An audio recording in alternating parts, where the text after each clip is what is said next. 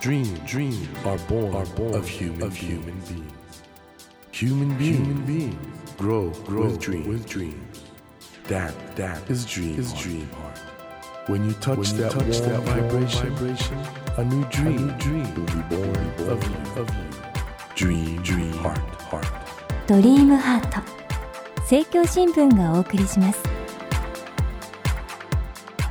皆さんこんばんは茂木健一郎ですこの番組は日本そして世界で活躍されている方々をゲストにお迎えしその方の挑戦にそして夢に迫っていきます。さあ今夜お迎えしたお客様は神の手を持つドクターと呼ばれるニューヨーク在住の外科医加藤智明さんです。加藤さんは東京都のご出身。東京大学薬学部大阪大学医学部を卒業後1995年に渡米。現在はニューヨークにあるコロンビア大学医学部の外科の教授を務めていらっしゃいます。加藤さんは多臓器移植の世界的第一人者で技術的に大変困難と言われていた腫瘍切除手術を世界で初めて成功されたことでも知られていらっしゃいます。今日はそんな加藤先生をお迎えしていろいろなお話を伺います。よろしくお願いします。よろしくお願いします。加藤先生ね某公共放送の番組以来のでもなんかその後も本当忙しくされていて大変でしょうニューヨークと行きまあそうですね。なんかこの2年ぐらいですかね。とにかくもう往復の数が増えたので。え年間何回ぐらい往復されてるんですか？だいたい5回か6回ですね。大変ですね、うん。そうなるとどうですか？今ニューヨークと東京を行き来している中で両国の空気感とか。空気感そうですね。まあ東京がでもすごく本当の意味でのグローバルな都市になりつつはあるかなとは思うんですよね。そうですか。だからやっぱり外国人の数も多いですし、はいはい、それに東京っていうのがなんか特別な街の一つに並んでるのは間違いないなって気がするんですパリロンドンニューヨークそういう街に多分並ぶ街になってるのは間違いないなと思うんですよね。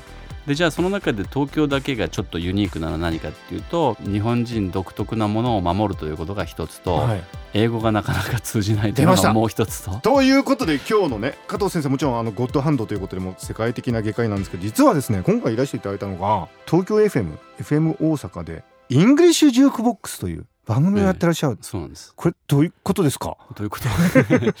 あのねもともと僕、あのアメリカ行った時英語ですごい苦労したんですよ、はい、英語全然喋れないで、ええ、まあ、僕日本ではね人よりできると思ってたんですよ。でいざ学歴的に見ても英語はできる学歴ですけど行ったらやっぱダメなんですよね。で特に病院はね、はい、あのその旅行とかで行くとか外国人が日本に来てる時はやっぱりちょっと手加減してくれる、ええ、日本人そんなに喋れなくてもいいと思うとこがあるじゃないですか。えはい。それから仕事でも日本人のビジネスマンが海外に行って向こうで喋ってもそれなりにみんな手加減があるんですよ、ね、まあ英語うまいねみたいに。そうそれあるんですけど、うん、僕の場合病院だったのでいきなり病院に入って病院で患者さん見なきゃいけない、えーその日本でねもし仮に病院にかかって病院のドクターが 日本語しどろもどろだったら嫌でしょ？そこでわざわざ手加減して話そうなんて思わないですよね。だってオペ室は真剣勝負ですもんね、うん、あじゃあいきなりそういう英語の厳しい状況に投げ込まれちゃったそうなんです。いきなりじゃあもう要求水準が。だからある意味で当たり前なんですけど向こうで仕事するってそういうことですから、うん、だけど向こうの仕事によってはそういうふうに突然飛び込んだ瞬間に要求水準がすごい高いところにあったっていうのもあってそれでまあすごい苦労したんですよね。でじゃあなんでこんなに苦労したのかなっていうのをまあ考えていた時に、はい、やっぱりなんかどっかで英語の勉強の仕方がね日本では勉強するけどなかなか喋るところにつながらない実用につながらないところがあるのとあの加藤先生はね東京大学行かれたわけですから、まあ、日本人のそのいわゆる受験英語としてはもう本当に最高レベルだったと思うんですけどそれでもダメでしたか？いや受験英語じゃ話せないんですよね。ダメなんですね。ダメだと思いますね。だからいろんなところで多分僕もずっと誤解してたことがあって、はい、でだんだんだんだんまあそのもう20年になりますから、アメリカに初めて行ってからは。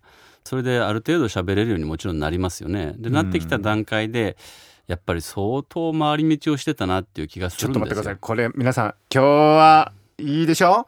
ってことはねこれだけ優秀な加藤先生が回り道をしてそれで今ねどうやってじゃあ英語を習得したか？もうちょっとね早い方法皆さんにお伝えしたいなというのがこの番組の趣旨の一つ。でどうすればいいんですか？僕もずっとそうだったんですけど、うん、アメリカに10年ぐらい住んでても洋楽ってね音楽かかってても聞き取れないんですよ。でこれがね聞き取れる人間と聞き取れない人間の間にだいぶ差があって、はい、聞き取れる人間ってやっぱり英語力が伸びるんですよね。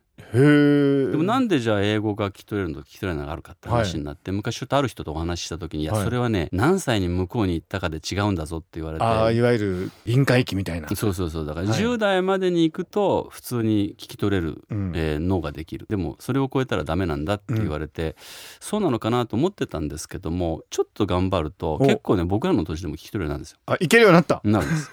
でなると、ええ。そこでねいろんなことが分かってきて、えあやっぱりここでかかってる歌が聞こえない聞き取れないってことに僕らの耳の問題があるんだなっていう気がしてきたんですよね。だってポップスの曲ってほとんど普通の会話のような言葉なんですから、まあそね。それが聞き取れないって本当はおかしいじゃないですか。おかしいですよね。ね、だから歌で勉強するっていうのがすごくいいなと思って、はいまあ、それを自分自身でもやってたんですね、まあ、ラジオでねトップ40って言ってビルボードのトップにいる曲ばっかりをかけるチャンネルっていうのがアメリカにどこにでもあるんですけど、まあ、そういうトップ40のチャンネルをずっと聞いてたんですね。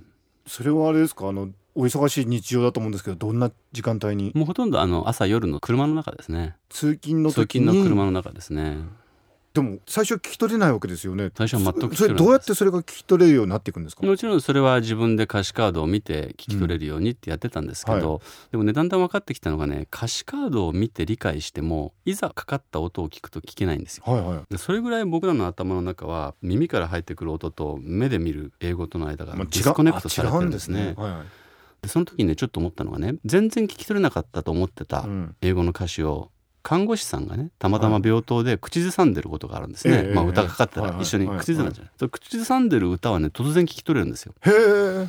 だから多分その馴染みのある声で喋ってるかまたはそれか逆にもうちょっとゆっくりなのか、または歌を聴いた瞬間からもう聞き取れなくていいっていう頭がどっかでスタートしてしまって、はいはい。本当はもしかしたら聞き取れる能力が全くないわけじゃないと思うんあですよね。最初からそういうふうに聞き取ろうとしてないと。っていうことなんじゃないかなと一つ思って。でそれからあともう一つ大事なのはあのさっきも言ったけど歌詞を読んで聞き取るのと誰かに言ってもらって聞き取るのだと誰かに言ってもらって聞き取った時の方が次に歌を聞いた時に絶対聞き取れるんですよ。あそうですか。要するに音で覚えたので、はい。はいはい読んで覚えてないから目で追ってないのではい。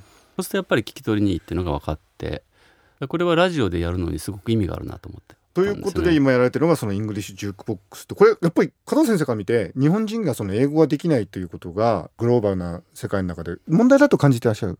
うん、やっぱり間違いなく問題だとは思うんですよね、うん。やっぱりねコミュニケーションって直接に話してやらなきゃ分かり合えないじゃないですか。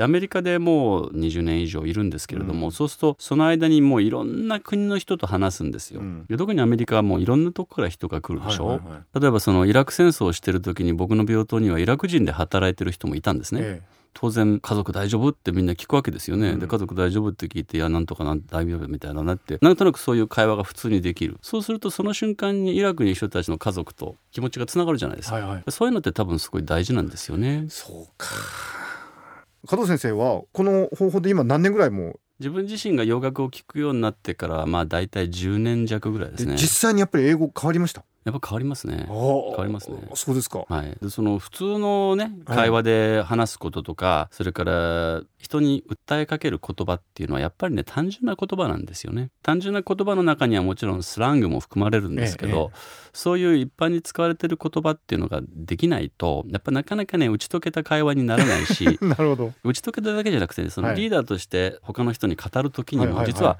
本当にできる人たちにはそういう言葉を使うんですよね。堅苦しい言葉ええ。で演説みたいなことを言ってもなかなか人の心には響かないじゃはいないですか。はいはいはいだからそういう意味でもその、まあ、普通の人が普通に使う言葉を覚えることで大事でじゃあそういう言葉を日本の高校で教えてくれるかっていうとかなり教えてくれないんですよ。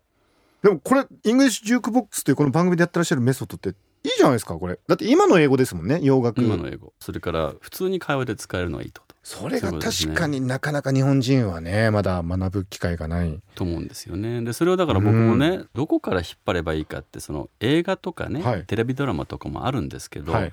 映画とかテレビドラマってそんなにしょっちゅう何回も見ることもないし、はい。そこらでかかってるわけじゃないじゃないですか。確かに。とか歌は一旦こうやって聞き取れるようになってそうすると街でかかってるんですよね。あそうそう何回もその復習する機会があるっていうか。そうそう。そういう意味ではすごい。ね。確かに素晴らしいでしょ？今拍手してます 皆さん。拍手してます。でもいやさすがでも加藤先生だけあって非常に合理的だし科学的なメソッドですね。ちなみにあのその英語を勉強するって意味で洋楽を聞くってのいいと思うんですけどおすすめのアーティストいらっしゃいます？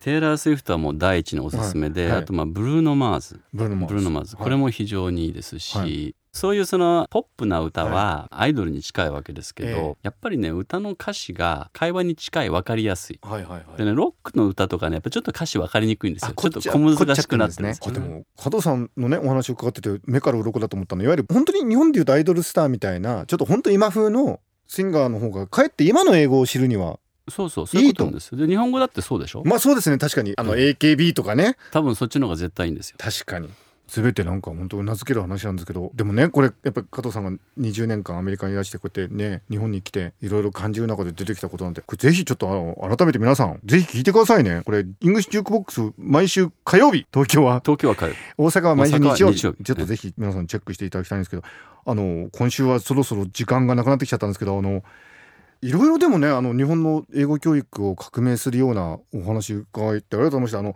加藤先生来週もねこの話もしたいんですけどさらにあのゴッドハンドと呼ばれる画期的な外科手術の方法をなんかね編み出されたってことそこら辺りもぜひお伺いしてよろしいでしょうか。はい。来週もどうぞよろしくお願いいたします。よろしくお願いします。ドリームハート今夜はアメリカで活躍する世界的な外科医加藤智明さんをお迎えしました。